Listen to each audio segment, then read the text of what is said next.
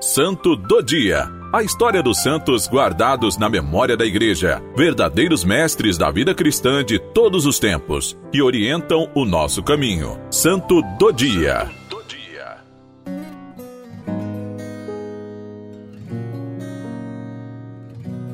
Dia 12 de janeiro, celebramos São Bernardo Corleone. Bernardo nasceu em 6 de fevereiro de 1605 em Corleone, Itália, numa família de santos. Dado que seu pai é tão misericordioso para com os miseráveis que o traz à casa, os lava, veste e alimenta com grande caridade. E também seus irmãos e irmãs são muito virtuosos. Nesse terreno fértil, Felipe, este é seu nome de batismo, aprende a exercer a caridade e a amar tanto o crucificado como a Virgem. Apesar do seu exemplo em casa, em um período de sua vida, São Bernardo foi crescendo numa vida longe do relacionamento com Deus e com a Igreja. Logo, distante de si e do amor aos irmãos, o orgulho foi tomando conta do seu coração.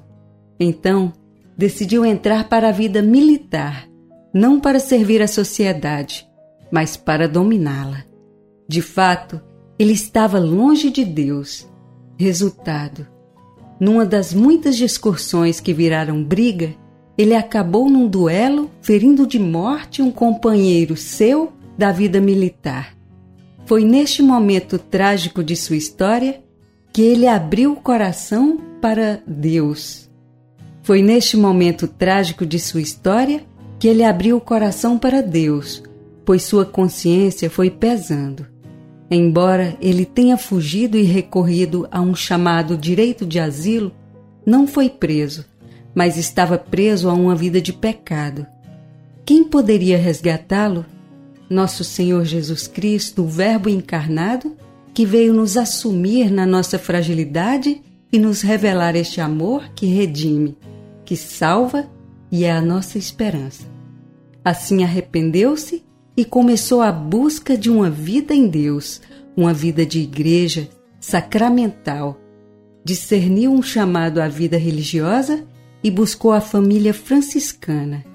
E ali tornou-se irmão religioso, fiel às regras. De fato, se antes expressava arrogância, agora comunicava paz, penitência, luta contra o pecado.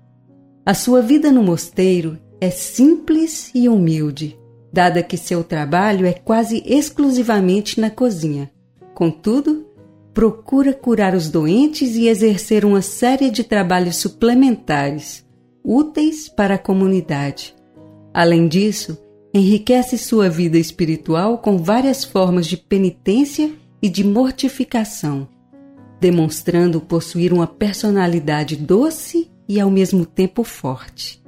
Desenvolve-se nele também uma forte paixão pela Eucaristia, que recebe todos os dias, e quando se encontra diante do sacrário ou concentrado em oração, para ele o tempo deixa de existir. Além disso, à noite faz sempre companhia ao Santíssimo Sacramento, para que não permaneça sozinho e, sempre que é possível, ajuda o sacristão para poder ficar mais perto do tabernáculo. Ele foi se santificando também no serviço ao próximo. Santidade sem serviço aos outros pode ser apenas um ideal, mas no concreto, essa luta, esse bom combate é para sermos melhores em Deus, melhores uns para os outros.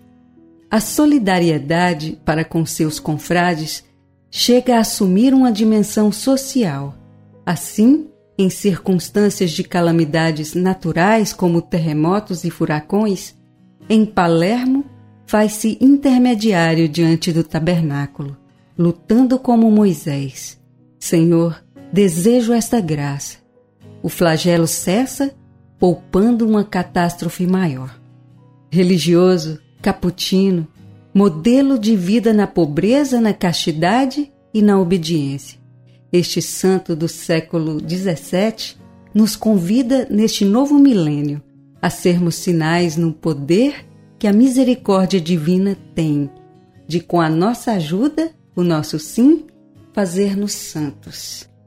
Já no leito de morte, depois de receber a última bênção, entoa hinos de louvor ao paraíso e recorda com êxtase o valor da disciplina, das vigílias, das penitências, da abnegação, da obediência, do jejum e do exercício de todas as perfeições religiosas para com sua vida de santidade. Entrega a alma a Deus na tarde de 12 de janeiro de 1667.